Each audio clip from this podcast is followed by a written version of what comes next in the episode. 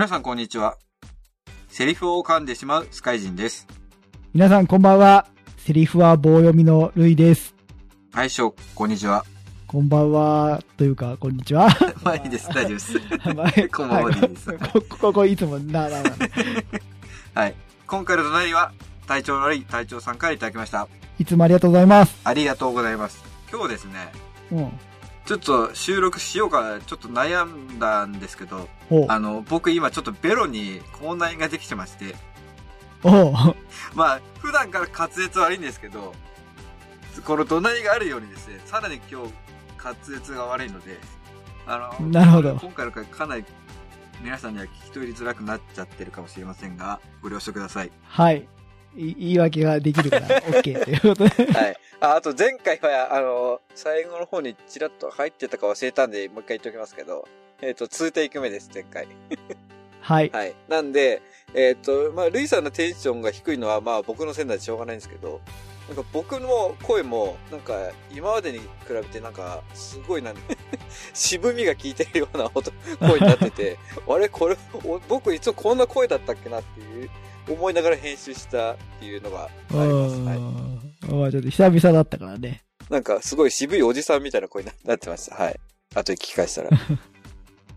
また株パンクしてさ、はい。もうほんと勘弁だよ。チューブタイヤ。あほんと、なんかもうキャストホイール、ね JA10 型とかもキャストホイール探して変えるしかねえかなっていう、あ、なるほど。まあ言ったね。どうしてもあの、路肩を走ることが多いから踏みやすいのかなって。ああ。まあそんな感じで今回もやっていきたいと思います。おいえっ、と、前回は、中山バイクラジオさんの、えー GT61 に出走して、まあサイン取りましたというような話まではできたんですが、うん。えっ、と、まだ YouTube の方まだ確認したらですね、まだ決勝までたどり着いてなくて、あの、予選の方しかまだ、あの、配信自体は、えっ、と、編集が時間かかってるみたいで、動画はね、はい。大変だよね。そうですね。動画は編集大変だなっていう。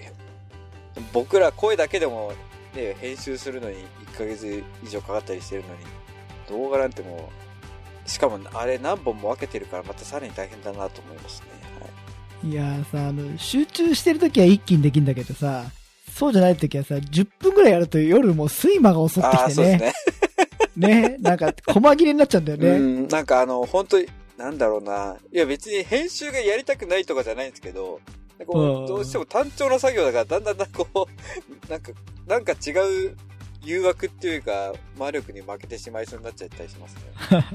もう俺は大体睡魔だな。はい。まあそうですね。昼間編集してても、ちょっと睡魔に襲われたりしちゃうんで。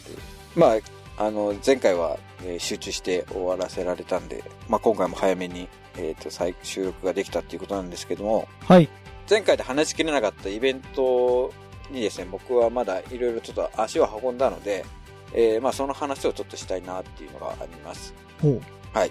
去年12月の5日にですね、えー横浜でホットロッドカスタムショーほう。2021ほうほっていうのが、はい。これも多分、あの、新型コロナウイルスの影響で、久しぶりの開催だったと思うんですけども。えっ、と、僕は初めてじゃないんですよ。もうな何回か行ってるイベントだったんで、う。うん。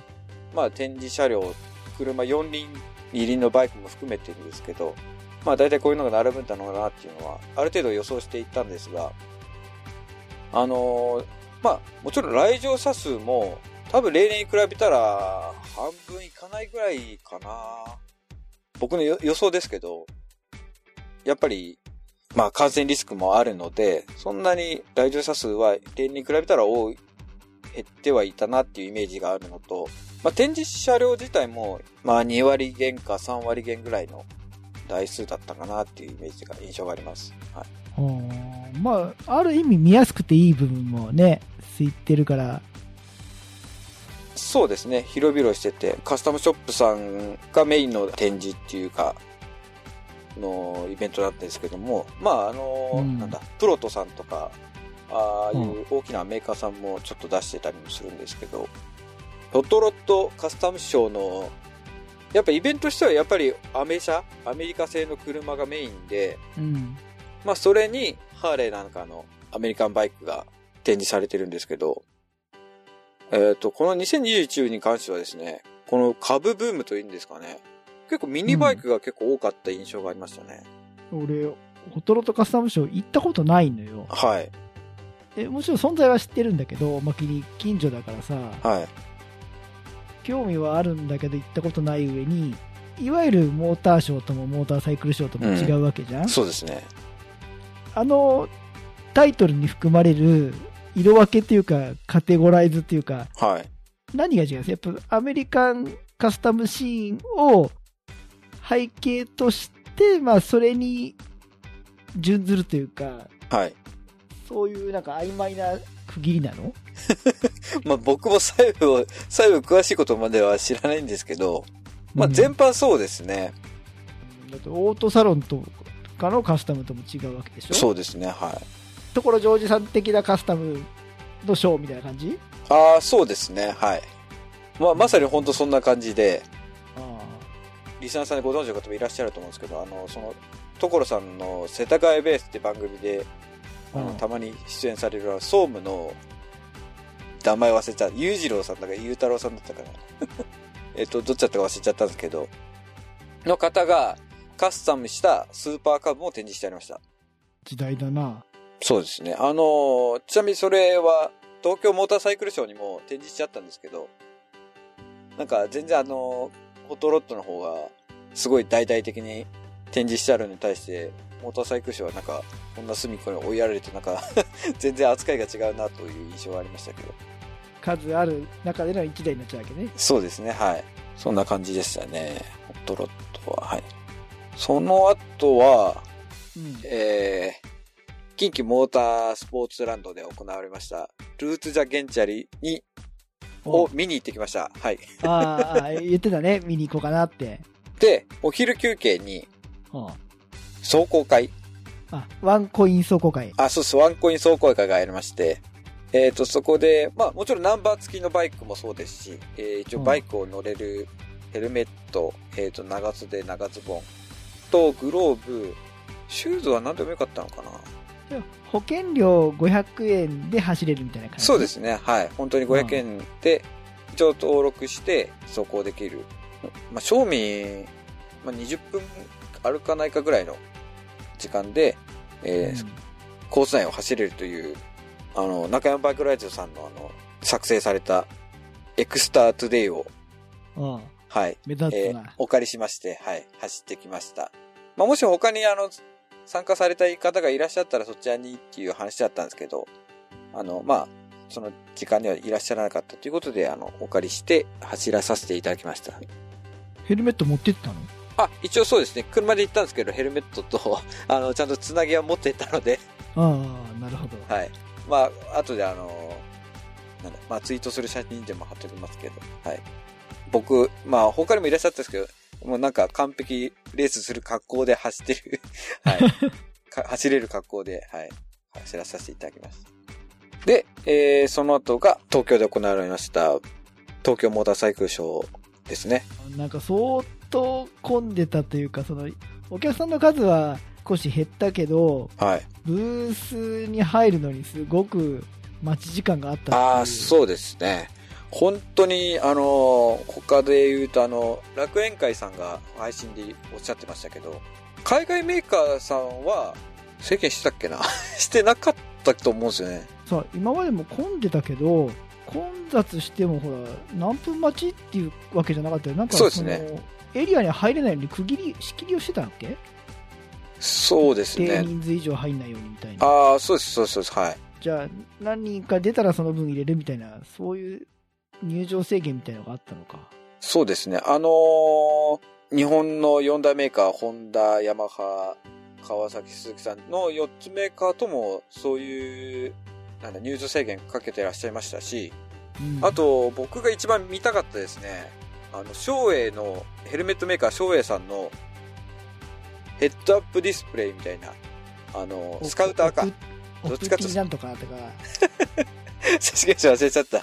あの、アットミズキさんのツイツイキャス言ってたけど忘れちゃった。はい。右目の前のあたりになんかこう、そうですね、はい。映像が出せるようになってるやつでしょ？はい。よくなんかあの、クラウドファンディングとかにもちょこちょこ出ては、出ては消えてする。実現するのかどうかわからない。本当にだかは秋、秋ぐらいに出るらしいよ。ら、らしい。あ、そうなんですかうん。へえ。い、いや、そんな噂を。あで、俺は同じように噂というか、楽しみにしてたというか、期待してた、その、X40 の後継モデルがさ、ー。はいはいはい。去年出なかったから、今年こそ出てくれよって、ヘルメット買い替えたいんだよって待ちに待ってたんだけど、おっしゃってましたね。うん、今回のショーでは発表されず、なんかその、その筋の人に出ないんですか？って聞いたら、はい。まあ、今年は出ないんじゃないですかね、みたいな、出なさそうですね、みたいな、来年かな。でも、あの、そう、期待したのは、MotoGP の、えー、ショーへの契約ライダーのヘルメットの形が変わったのよ。あ、そうなんですか。だから、うん、だからそれが15と呼ばれるのか、はいはいは14い回なのかわかんないけど、なるほど。14プラスとかさ、名前は知らないよ。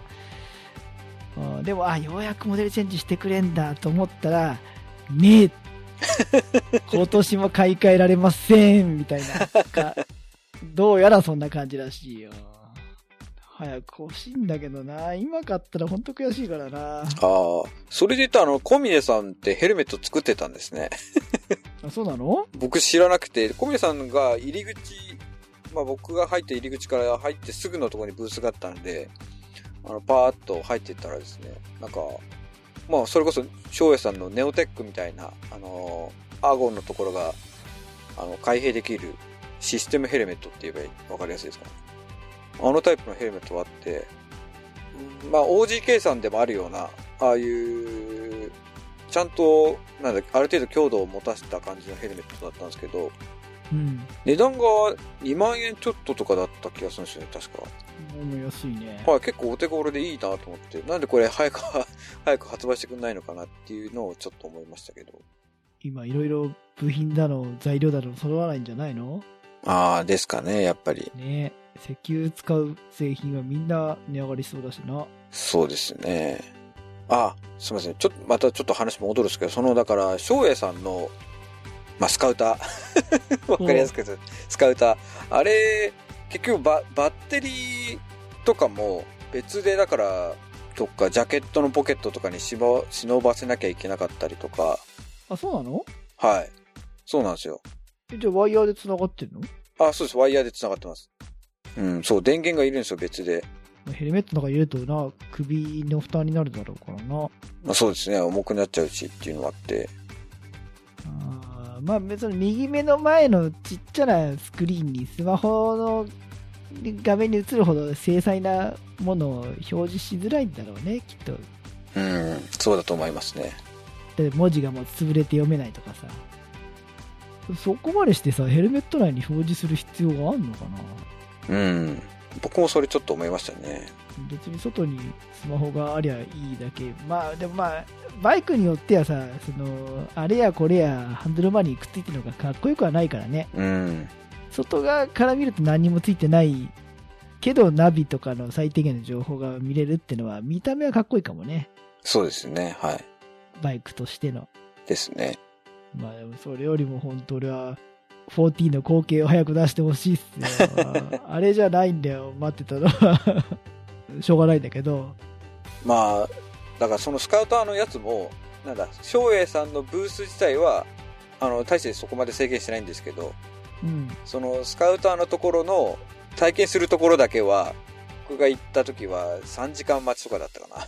3時間 ?3 時間待ちで3時間あれ被るのに待ってる人いるのかね？ういん。るだから僕、だから2時ぐらいに行って、え見れるの5時過ぎですとか、え、もうそれ終わっちゃうじゃんみたいな。はい。そんな感じだったですね。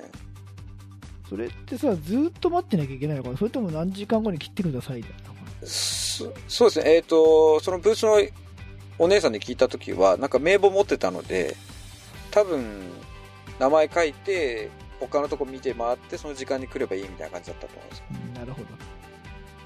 それ、あれだよね、結構消毒したりとかっていう手間があったりで、さばける人数も少なかったんだろうね。まあ確かにそれもあるかもしれないですね。本当やだな、コロナ時代な。まあ、賞味僕あれですね、4大メーカーはどこも回ってないです。だって話聞いたら、ねえ、1個か2個回ったらもう終わりだもんな、時間。はい。まあ、で実際到着して昼、お昼頃だったんですけど、もうこれじゃ無理だと思って。まあでも、コンセプトバイクとかじゃない限りはさ、4大メーカーはまた比較的見に行きやすいじゃん。うん。それこそあの、と、ホンダさんだったら、ダックス125とかは、あの、ブースの外側に展示しちゃったんで、ああ、良心的。はい。入場制限のなら列に並ばなくても見れたんで、それは全然良かったですね。はい。なるほどね。なんか、他にこう、気になるのとかなかったの？ああ、まあ、あの、全然下調べとかしないで行ったんですけど、今回やっぱりその海外メーカーさんはやっぱりちょっと少なめな感じもしましたし、うん。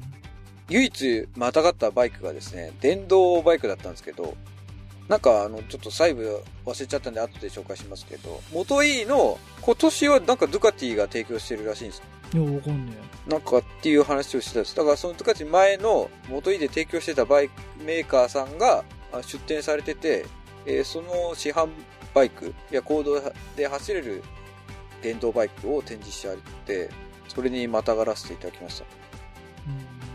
うん。それ、やっぱり細かったりするの？で、分厚くする必要ないから。ああ、まあ、確かに、えっ、と、スリムって言えばスリムでしたけど、あの、車体というか車体の全体の大きさ的には、あの、普通の大型バイクと一緒でしたね。バッテリーのスペースなのかな？そうですね。まあ、あの、ちょっと、なんだ、ヘッドライトがなんか独特な形とかしてたんですけど、まあ、全体的な大大きさ的にはなんか普通のバイクって感じでしたね。航続距離が、確か450キロって言ってたんで、長いね。はい。お結構走れるじゃんって普通に思っちゃったんですね。結構あるよ、それな。あれだと、ホン、ホンダさんじゃねハーレーのライブワイ、ライブワイヤー？でしたっけ？あれ、あれだって200キロとかそんなもんだったですよね。まあ、道にもよるんだろうけどね、その、まあどの電そうですねはい動バイクも高速道路だとあんまり距離走れないっていう。そうですよね。ああ市街地を走った方が距離走れるっていうのね。回生ブレーキで。ですね。まあ、だからそんなメーカーさんとかもあったりして、あ、意外と来た甲斐があったというか、新しいめぼしいものが、また、は新しい発見があったなっていうのもありましたね。うん、まあ、もう何はともあれね、2年ぶりだっけ、まあ、開催できたこと自体が良かったなと思うよ。まあそうですね。うんまあ行ってきたイベントはそんな感じですね。はい。あ、えっ、とまあその後夜はですね、えー、これもう配信されてんで言っちゃいますけど、あの、楽園会さんの東京イベントの方にも参加してきました。えー公開収録。はい。えっと、お二人にも久しぶりにお会いできて、はい、よかったですね。ここの間、それの配信会は聞きました。ああ、はい。あそこにいました。やっぱめちゃめちゃ混んでたって言ってたもんね。そうですね、はい。配信されて言っちゃいますか、あの二人が、なんかアドベンチャーバイクに今興味を持ってるんだなっていうのが意外だったですね、僕的には。ハーレーのパンアメリカン興味あるって。俺前、パンアメリカンのさ、あの、あれのこと話したっけ？シートレールプラスチック問題。なんか車高の上げ下げはなんか聞いたような気がしたんですけど、うん。あ、いや、なんかね、シートレールがさ、樹脂らしいんだよ。はいはいはいはい。で、本来、あの、アドベンチャーバイクのシートレールってさ、こう、例えばパニアケースとかトップケースにも積むために、どっちかというと強化されてるじゃん。そうですね。ビュビューエルでさえアルミですよ。で、なんかとあるショップさんがデモ車に用意して、立ちごけして、はい。起こそうとして、起こすときにシートレールを持って、あシートもだけど、シートレールを掴むって普通じゃん、そうですね。そしたら、こうなんか、うにってこう、変形っていうかしなっちゃうっていうか、折れちゃうよってこれじゃっていうような、あ樹脂だからかっていうのと、まあ、あとそこ、まあ、まあ、樹脂はいいとしても、そこ強度なきゃダメだろうみたいな。なんかパニアケースもね、その、なんか積載の重さに結構デリケートな重さ制限があるらしいっていうのをそその時に伺ったんだけど、だからすごい野心的で面白い設計だけど、さすがにシートレール強度ないのはまずいんじゃねえかっていうのを聞きました。いや、それダメです。うん。まあ、まだ話してなかった。多分初耳で。もう人からの聞いた話だから自分で現物見ての話じゃないけど、早々にあれは改良入るんじゃないかなって。あの、一人乗りのスポーツバイクと違うからね。そうですね。まさにパニアとか積んで、ね、下手したら一人で重いもの積んで走ったりする。うんまあ、上からさ、体重かかる分には、例えば、なんでアメリカの背の大きい体格の人なんかだって体重もあるだろうから、人が乗ることに関しては相当、まあ、上からの重さは耐えられるのかもしれないけど、こう倒れたバイクを起こすときとかみたいに横向きにひねる力を加えると、強度がそっち方向には弱いのかもしれないね。ちょっと現物今度見てみたいけど。そうですね。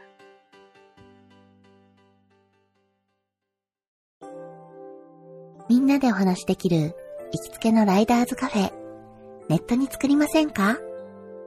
バイク系雑談番組、アットみずき。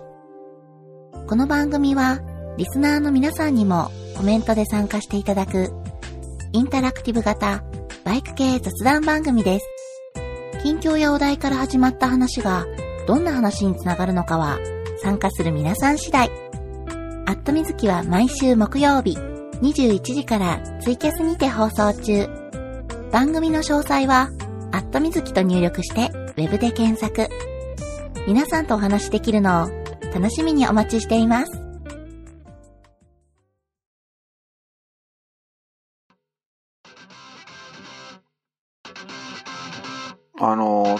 もとっていう雑誌を買ってきたんですけあ、新平さんが、ど。そうです。新平さんたちが乗ってた。そうです。ちなみに私も乗ってます。あ、本当？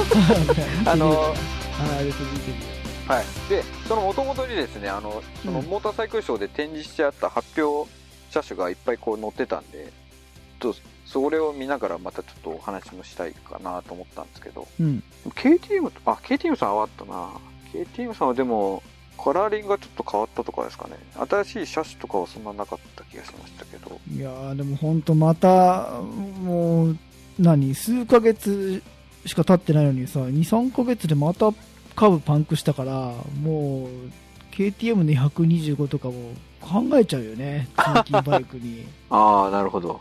思わずちょっとオークションで見ちゃったもん、デュークとか、はいはいは RC390 だっけ？あ、390買っちゃダメだよ。125がいいんだって。ダメだダメだ。い。なんだっけ、昔、確かあの、タコライスさんが125乗ってた気がしたんですけど、乗乗ってたね。はい。なんか、メーターに水が入っちゃって、なんかいいよ。メーター曇ったって別にパンクしなければ。ああ、そう、トライアンフさんのブースにですね、あの、スピードトリプルの1200、えー、これは WR なのかな ?RR なのかな？が展示しちゃって、うん。あの、要はフロントカウルがちょっとビキニカウルっていうんですかね。ああ、あ、丸いヘッドライトのあれね。そうですね、はい。うん。ああ、これはなんかこう、またちょっと新しいやつだなっていう印象がありましたね。あとはなんか同じトライアンフさんのアドベンチャーバイクでタイガーっていうのがあるんですけど、うん。あれ一番大きいのが確か1200で、次が900か。で、今回多分新しくだと思うんですけど、今度 660cc のやつも出すみたいですかね。675系のやつが出るのかね。そうですね、多分排気量、でも排気量660って書いてありますね、これだと。うん。BMW さんのあのブースはあの、R、R18 か。ああ、いや、18ね。18展示しちゃって、まあ、またがれたけど、まあ僕は別にあえてまたがる必要もないかなと思って、あ特に触れなかったんですが、でかいよな、あれな。でかいですね。あ、あとそこに、あの、BMW さんのスクーターで、電動スクーターですかね？あ e バイクというか、はい。が展示しちゃったんですけど、メータースクリーンそれでいいのかっていうような、なんか取ってつけたような、あの、メーターバイザーというか、だったんですけど、アクリル板みたいな感じのやつ？はい、本当に、ただの、い 本当に真真四角のアクリル板そのまま切ってつけたような感じで、え、これで発売されるの？みたいな。でもなんか、あのままっていう話もちらっと聞いたんですか？本当なんですか？うんななんか、いわゆるさ、スポートバイのデザイナーが作ったっていうよりは、うん。学生が作ったコンセプトモデルをそのまま市販化しちゃったみたいな、すごくデザイン優先の形な感じがするよね、あれね。あー実際どんなもんなのか。うん、そうですね。まあ、発売されてみてのお楽しみですかね。はい。鈴木さんのあれ見たかったな、GSX-S1000。GT。はい。いやー、なんかさ、最近さ、前よりもいろんな写真を見るっていうか、乗ってる人も出てきたし、えーいろいろ目にするようになったらさ、あの、第一印象よりもどんどんどんどんかっこよく見えてきちゃって、ああ。前に配信で話した時まあいいなって思ってたけど、あの時よりもっと今かっこいいなと思っちゃうんで、ああ。でもなんだっけな、最近見た、モーターサイクリストかなんかだったかな。なんかの雑誌の記事を見たら、その雑誌の記事にも、川崎とヤマハのデザインを足して2で割ったみたいなっていうのが冒頭に書いてあって、あ あ、やっぱり、やっぱりそう思う人いるんだなって。でもかっこいいな、あれな。うん、僕は、うんっていう感じですね、まだ。あ本当？俺、なんか最近あり？あ、僕は全然、うん、なんかあんま来ないです。そうですね。あとは、ヤマハさんのブースで、あれですね、R7 あったのかな？まあ、絶対飾ってあるでしょ。そうですね、見たかったですね。なんか、最近あの、水木さんが R25 から乗り換えられた。どう、どうなってんでしょうね。でもこれ、2気筒なんですよね、確か。だから、プロライダーの丸山博さんが YouTube で言ってましたけど、なんか R25 からステップアップするのに、いきなり R6 とか R1 よりは、こっちの方がまだ、あの、扱いやすさもあっていいよ、みたいなこと言ってましたね。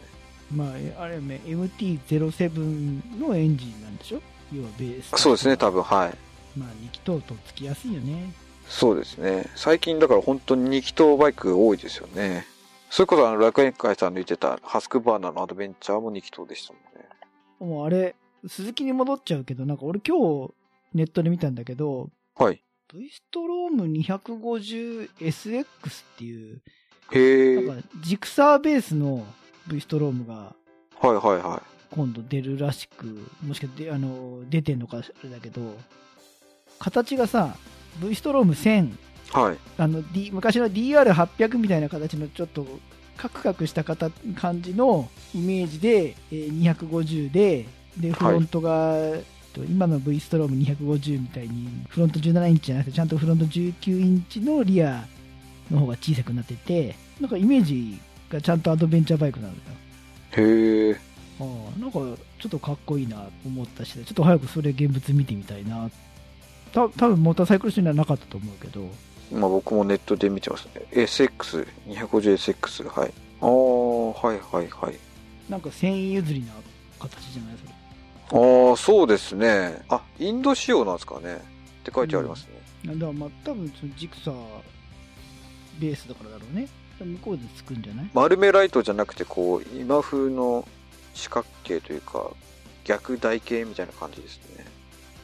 はい。あ、書いてありますね。リクサー250のプラットフォーム、共通のプラットフォームって書いてますね。となれば燃費の良さとかも折り紙付きじゃん？いや、本当ですね。なんか200、ジクサー250も相当やっぱ燃費いいらしいですね。僕はあの、沖縄で、あれは150でしたっけ？レンタルして。あれ、だって600キロぐらい走ったのに、1回の給油で返納できましたからね。アドアドベンチャーバイクじゃん。アドベンチャーですね。まあ、おなんだ、ネイキッドですけど。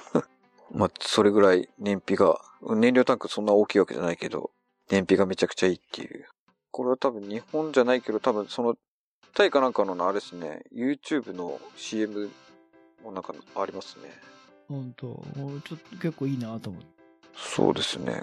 なんかもう、あれですね、スペックが出てますね。25馬力、26馬力か。6速リーダー。入ってきたら結構売れると思うんだけどな。なるほど。確かに揺れ短気筒って書いてありましたね。まあ、どうなんでしょう。生産、なんだ、予約したところで、どんぐらいのペースで生産されるのかっていうのもありますけどね。インドもコロナでなんか動いたり止まったり部品なかったりとかそんな感じらしいからねですよね。まあまあまあいずれ来るようになるでしょそあの、まあ、CM で言うと、あの、ダックス125の CM って、ういや見たことないまあ、僕の言葉足らずで言うとですね、えっ、と、お父さんが最初ツーリング、ツーリングかなんかが通期かわかんないけど、帰家に帰ってきて、うん。で、自分のガレージの前で、コーヒーな飲みながら、あの、そのダックス125眺めてると、あの、息子さんがやってきて、今度息子さんと一緒に、まあ、ツーリングに出かけるっていう、うん。はい。まあ、そう、そういう、大雑把に言うとそういう感じの、C、CM なんですけど、なんか、みんなこう、ダックスがでかくなっちゃったってなんかこう、ちょっと批判的なコメントというか、ツイートみたいなのがよく目につくんですけど、僕あの C、その CM 見たときに、あ、いいバイクだなと思って。大きくななりすぎてるのかな？俺もあの、今の125のモンキーのサイズ感はい。好きなんだけど、その、むしろ前のさ、モンキーがさ、まあやっぱそれは小さいのがいいとこでもあったんだろうけど、実際に乗ってみるとさ、街中乗ったり、ちょっと車の流れに乗るときに、やっぱ小さすぎてすぐにフロントポンポン上がっちゃうし、ああ、そうですね。はい。まあ、公園の中とかサーキットの中だけで遊ぶファンバイクとしてはいいんだけど、公道を走るときには、まあ、もうちょっと、な安定性かホイールベースあってもいいのになとか思ったから、今の125のモンキーの大きさって、全然俺の中ではむしろこれぐらいでいいやなの。いや、僕も同意見です。はい。まあでもその、古い小さい頃のモンキーに比べたら、ダックスってちょっとあの長かったから、全然同じモンキーの兄弟として考えたとしても、走りは全然ダックスの方が良かったのよ。うん、乗りやすくて。はい。だからまあ、そういう意味ではそのサイズ感のファンがいるのも分かんなくはないけど、俺、俺、その新しいダックスの大きさを見てないけど、まあ別に、別にっていうか うん。実際はね、それ大きくなっちゃったで文句言うかどうかよりも売れるかどうかだから、まあ実際、なんだろうな。まあ僕もダックスだから125見たけど、うん、なそそこまで言うほどなんかでかいなっていう印象はないっていうか、まあそもそも 昔のダックス50そんなに見たことないからあれなんですけど。ただ、俺の個人的なデザインの好みで言うと、まあ、現物見てない状態で言うのは失礼だけど、形は俺、モンキー125の方が好き。うん、しかも、モンキーが大きくなってくれた今としては、はい。ダックス選ばなくてモンキー125で、なんか可愛いからいいかなっていう。うん。値段で言うと、モンキーとダックス、どっちが安くなるんですかね？もうわかんないけど、ダックスもう値段出てんの？ダックスはですね、ちょっと待ってください。ああ、まだ価格未定ですね。僕は全然あの、どっちも好きです。はい。ダックスも、ダックスもモンキーも。うんまあでも、そうだなあ、50cc の方で言うと、僕はモンキーよりダックスの方が好きですね。っていう人も多分世の中にはいらっしゃると思うんですよ。僕がそうなように。形はモンキー好きだけどあの乗り味とか乗り心地とかはもう全然ダックスの方が1枚2枚上手だったなっていう印象はあるね特にゲンチャリツーリングした時とか遠出した時には全然ダックスの方が楽だったもんあまあいや結構結構欲しいですあ。うん。余裕があればちょっと欲しいですね。125。いや本当本当欲しいはい、えー、じゃあもうモーターサイクルショー関関係はそんな感じ？そんな感じですね。はい。これはねあのバイク関係で言うと去年の今ぐらいも行ったんだけどはい。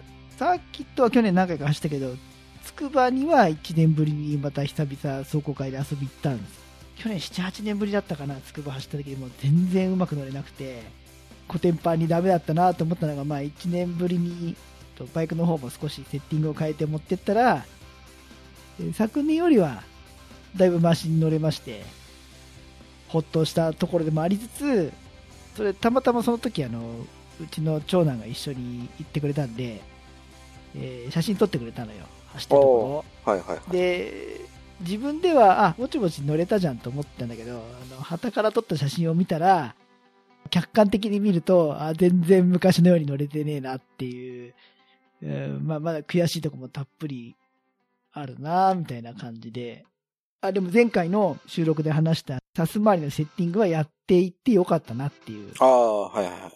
あ、ってことは R、R100 の方で走られた。あそうそうそうそうそうなるほど。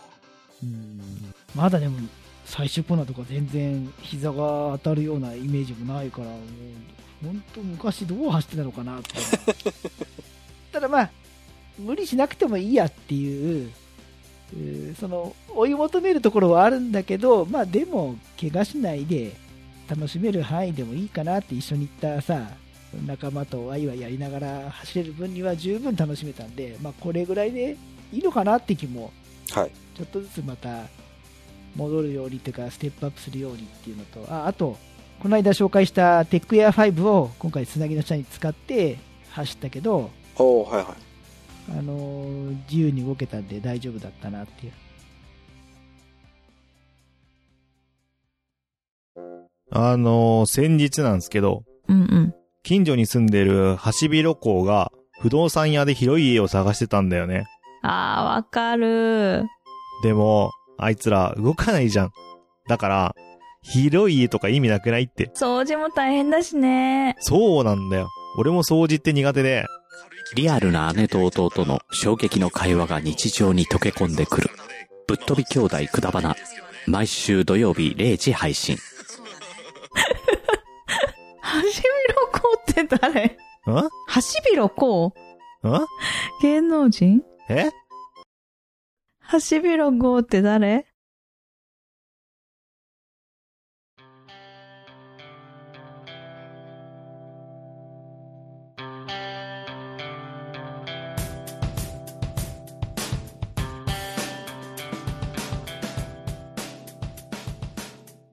その後、一昨日まで、俺3日間ちょっと連休でさ、広島に遊び行ってて、あ、その時にあの、そう、昔、えーレックスさんが話したあの、八作大福っていうのをさ、駅であ見っけて、これ言ってたやつだと思って食べてみたかったんだよなと思って、はい買って食べたら、ー、あ、初めてだったんですか？初めてで、まあ、うまいのね。あれ美味しいですよね。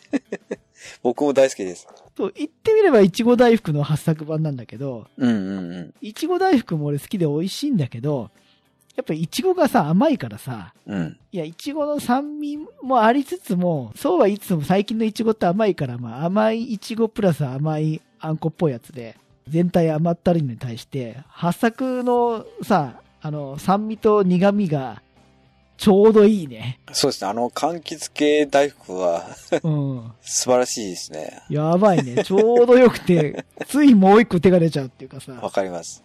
おうまかった。うまかった。あれは止まんなくなっちゃうんですね。うんで、その3日間の間は、えー食事間隔16時間空けるっていうのを、もう、もう、もうだって旅行中はさ、旅の間はもうそんな言ってらんねえいいよと思って、そうですね。はもうい。無視して3日間食べまくったら、えー3日で1.5キロ増えたね。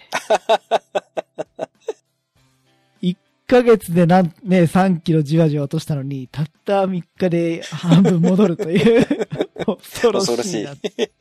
うんまあ、めちゃくちゃ食べたのもあるんだけど、まあまあまあ、お、美味しいものいっぱいありますからね。うんでもね、17、8年ぶりぐらいに行って、俺前回行った時はね、あの、男たちのヤマトの映画のロケセットがまだある時だったのよ。ああ、はいはい。実物大ヤマトの看板がある時で、で、今回、うちの三男が、なんかその、えー、ヤマトミュージアムとか、平和記念資料館とか行ってみたいなって言うから、はい。親と一緒に行くっていうのも小さい時だけかなと思って、じゃあ行ってみっかと思って次男と三男連れて、3人で行ってきたんだけど、でね、ヤマトミュージアム、まあ、まあこれ前も見たんだけど、ヤマトミュージアム見て、で、俺なんで見損ねたのかなと思ってた、その潜水艦が駅前にドーンと置いてある鉄のクジラ艦かな。えっ、と、自衛隊の広報艦があって、俺、そんなのあったら絶対見に行ったのにと思って、なんで見なかったんだろうと思ったら、俺が前に行った後でできてたさ、ああ、なるほど。はい。それはね、ヤマトミュージアムの向かいにあって、それも一緒に見てきて、かつ、あの、まあ、せっかく行くからと思って、その目の前の港から出てる、軍港巡りっていう、呉の護衛艦が止まってるところを外からこう、見せてくれるんだけど、へえ、いいですね。おそれをアナウンスする人がさ、多分現役じゃないと思うけど、元海上自衛官なのかな。まあ、すごい詳しく教えてくれるし、そのね、軍港巡りのアナウンスする人がめっちゃ話がうまいのよ。へえ、こう、よ要所要所、こう、ね、ネタも放り込んで、ね、ダジャレじゃないけどさ、いろいろ放り込んでくれて、あ、話うめえな、聞いてて面白いなと思ってさ。まあまあでもその貴重な、あ普段見れないね、えっと、潜水艦からヘリコプター輸送艦の、でっかいやつとか、か、かが、大きい方のああ、はい。真っ平らな船から、いっぱい種類見れて、新鮮だったよ。あ、一個ね、あの、まあ知ら、知らなかったとか、そういうものなのかと思ったのが、えーっとね、総流型だと思うんだけど、X、X、これマニアックだな、これな、バイクのラジオじゃなくなっちゃうけど、あの、後ろについてる羽が、バッテンになって、斜めバッテンになってる潜水艦のはい。お尻からね、煙が出てたの。はいはいはい。でそのアナウンスの人が、あ今、煙吐き出したのは、もうすぐ出港するから、その前に充電するために、発電機のエンジン回してるんだと思いますよって言ってたんだけど、ああ。俺、潜水艦のあの、おあのお尻の先から排気してるんだと思って、俺はてっきりあの、セールのてっぺんからシュノーケルで空気吸って出すとこから換気するのかと思ったけど、あ水上にいる時だけなのかしらんけど、ケツから煙吐くんだなってのが、ああ。あでも全然この、これバイクと関係ない話だな。でもまあ機械としてさ、同じ機械として、あれ水潜ったら、あそっからは煙出せないよなとか。うん。吸気ってどうしてんですかね？吸気はさ、その、出港しちゃうと、基本的にもう水上に出ないんだって。てっぺんのセセールっていうのはさ、上に出っ張ってるとこからさらに棒を海上に出して、そこから空気を吸って、で、排気は水の中から出すって言ったか。だから、海上になんか、こう、パイプが突き出た状態で進んでいく。へえ。そのパイプに弁がついてて、波かぶると一瞬でピタッて閉まるんだ。で、また波がかぶってるのが毒とまた蓋が開いて空気吸い続ける。例えば、日本を出港してハワイまで行くって言ったら、ハワイに着くまで一度も水上には出ないんだ。でも、吸気のためのパイプは出てるってことですか？パイプは、そう、パイプだけは出てるんだけど、黒いてっぺんに出てるあの、セールっていう大きなユニットは出なくて、本当に空気を吸うためだけのパイプが海上に出てる。その海上に出てるパイプだけは動いてる。へえ。あ、でもそのパイプだけ出てるっていうのもちょっと意外でしたね。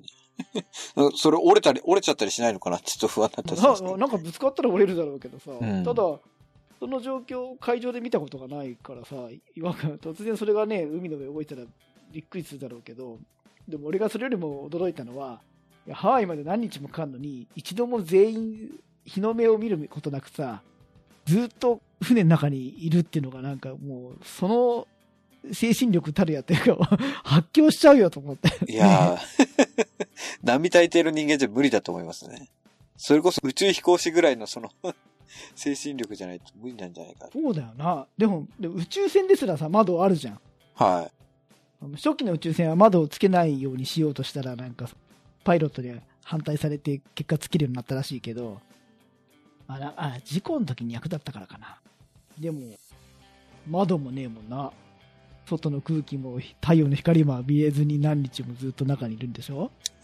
決して広くないとこだよ。い。耐えられない。絶対僕耐えられないですね、それう。ん。でもね、乗組の人に話聞いたことあるのよ。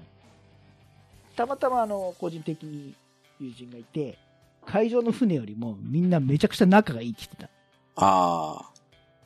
まあそうでしょうね。そうじゃなかったらもそう何日もずっと同じメンツと狭いところに閉じ込められるじゃないけど、狭いところで生活するから、みんな家族のように仲がいいって言ってたよ。あそうでしょうね。秘訣なんだろうね、それがね。うん。逆にどうやって寝たりしてんのかって、ちょっと 興味湧いたりしますけど。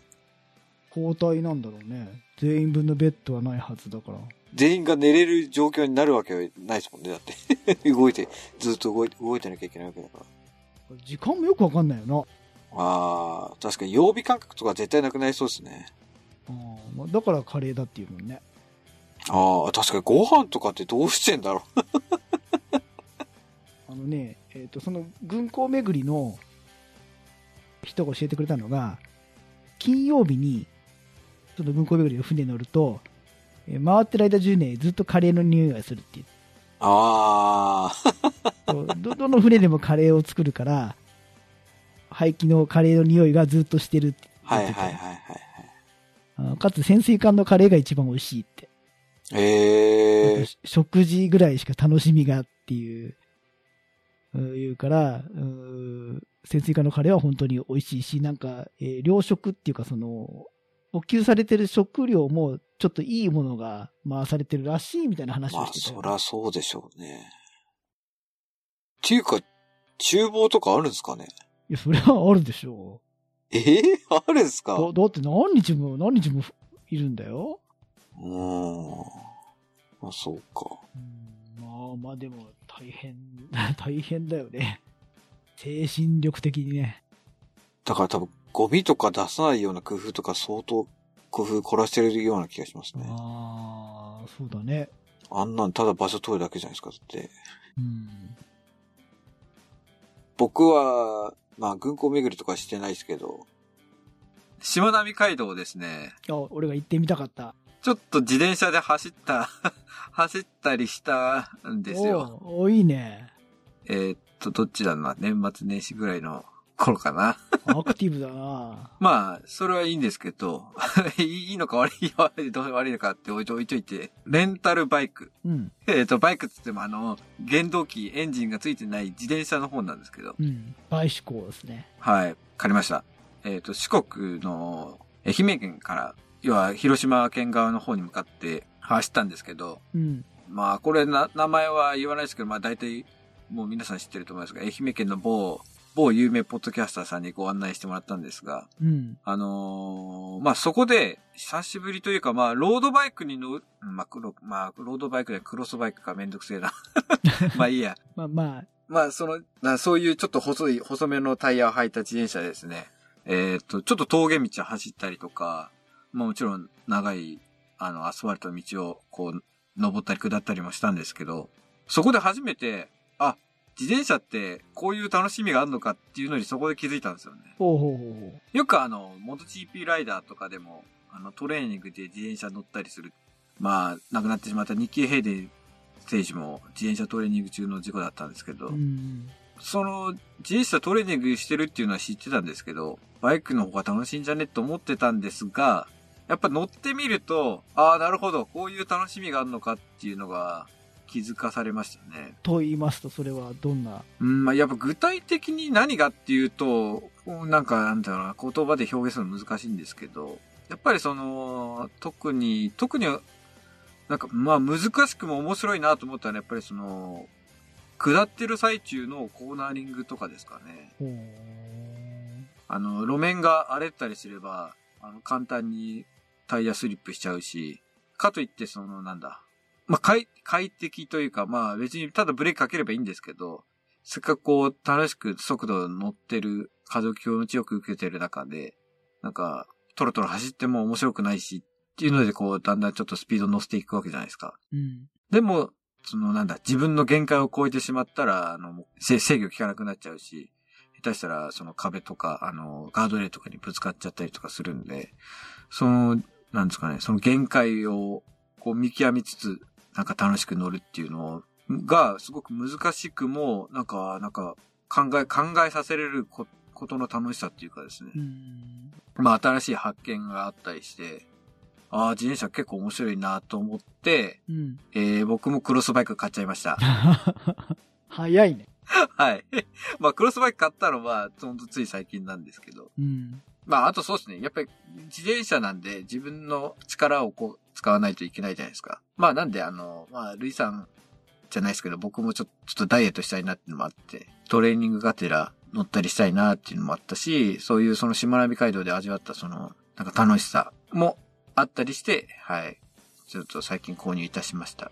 やっぱり自力であるさ、その目標、目的まで走り切ったりっていうところにこう達成感が生まれたりとか、でや山登るのもさ、山登るってる間はうんしんどいなと思いつつも、登ってみるとあ気持ちいいなと思うから、そういうのは似てんのかもしれないし、路面を見て組み立てていくっていうのも考えるパズル感があるのかもね。そうですね。なんかそのレースで、競技であの速さを競うんじゃなくて、淡々と距離を走る、え自転車をやる人の話を聞く分には、下り坂は、例えば毎時何キロっていうかさ、そのペースと積んでる荷物の重さに対してのそのリスクと、あとその、今日走る距離とか、初心者がどれくらいいるかによって、下り坂のスピードを、速度が上がりすぎないように、下がりすぎないように、こう、平均時速何キロでっていうのをコントロール、調整しながら走るっていうのを読んだことがあるから、あいやそういうのもまた、ライン取りや乗り方プラス速度コントロールもパズルなのだろうなっていうのは。あ、そうですね。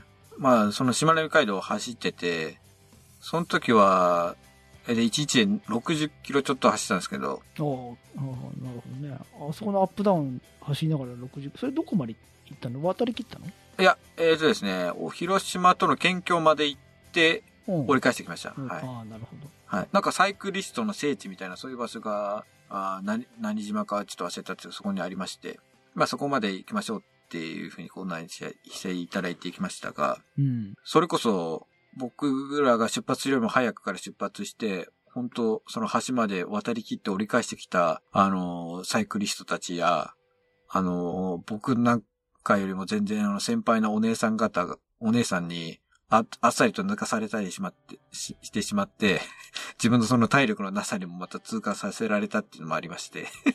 いいよな、あんな景色いいとこだな。はい。まあなんでまた次行くときはもっと、もうちょっと体力つけて走り、楽しく走りたいなっていうのもあったりもして、はい。買いました。あの、しまなみ海道を使ったレースもあるんでしょ？